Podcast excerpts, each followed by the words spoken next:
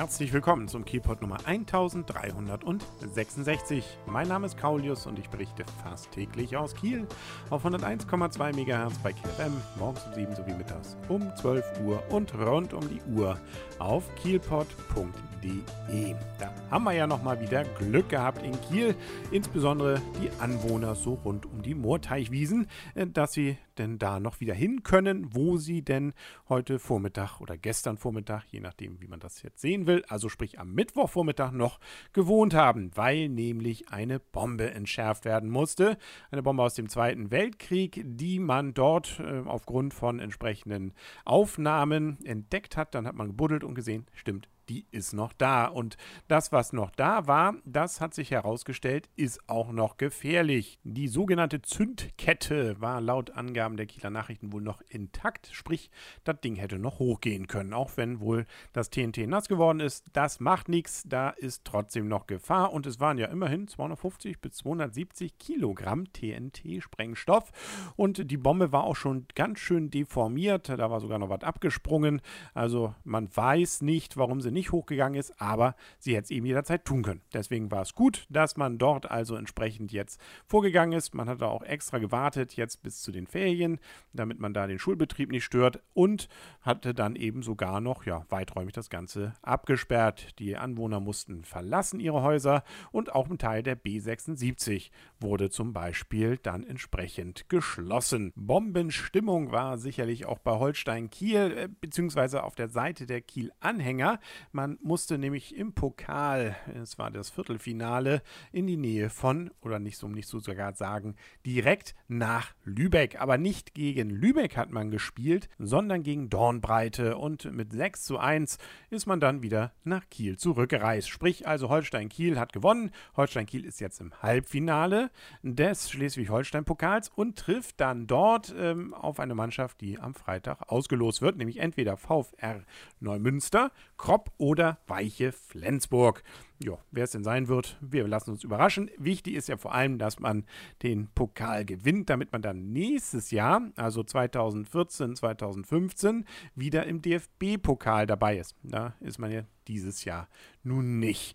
Nun ja, dann muss man eben am kommenden Wochenende, wo alle anderen, äh, zumindest die Münsteraner, ja auch ihr DFB-Pokalspiel, zum Beispiel gegen die äh, Hertha aus Berlin austragen, da muss jetzt eben Holstein dann ein Freundschaftsspiel machen und zwar gegen die Mannschaft von Hannover 96-2. Man will ja nicht aus der Übung kommen.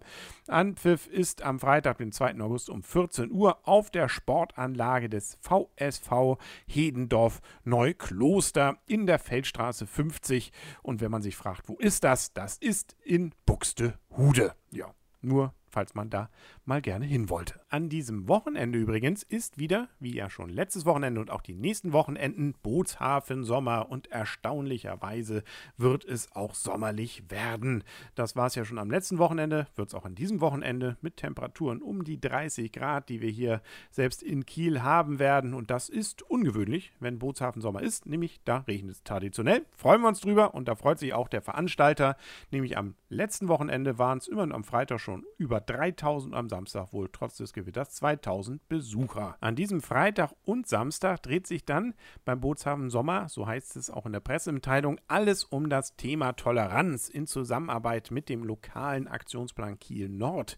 Werden am Freitag 15 Vereine über ihre Arbeit informieren, ganz unter dem Motto Toleranz fördern, Kompetenz stärken. Ja, zum Beispiel auf der schwimmenden Bühne werden Kieler Größen wie die Lions of Nebraska, kennt man ja zum Beispiel von der Kieler Woche, eben auch zu hören sein. Auch die Rocker von Educated by Errors erfreuen sich in Kiel einer großen Fangemeinde. Da muss ich erst noch zu werden. Die kenne ich jetzt nicht. Naja man kann nicht alles wissen. Am Samstag dann können sich die Zuschauer auf das 23. Sommerfest der Arbeitsgemeinschaft Kieler Auslandsvereine freuen. Im Rahmen nämlich des Bootshafen-Sommers präsentieren sich 14 Länder bzw. Kulturen in der eigens errichteten Zeltstadt auf der Uferterrasse. Und wenn sich schon so viele Länder und Kulturen präsentieren, dann gibt es natürlich auch entsprechend zum Beispiel Nahrungsmittel, sprich man kann also auch entsprechend kulinarische Spezialitäten und weitere Informationen dort bekommen.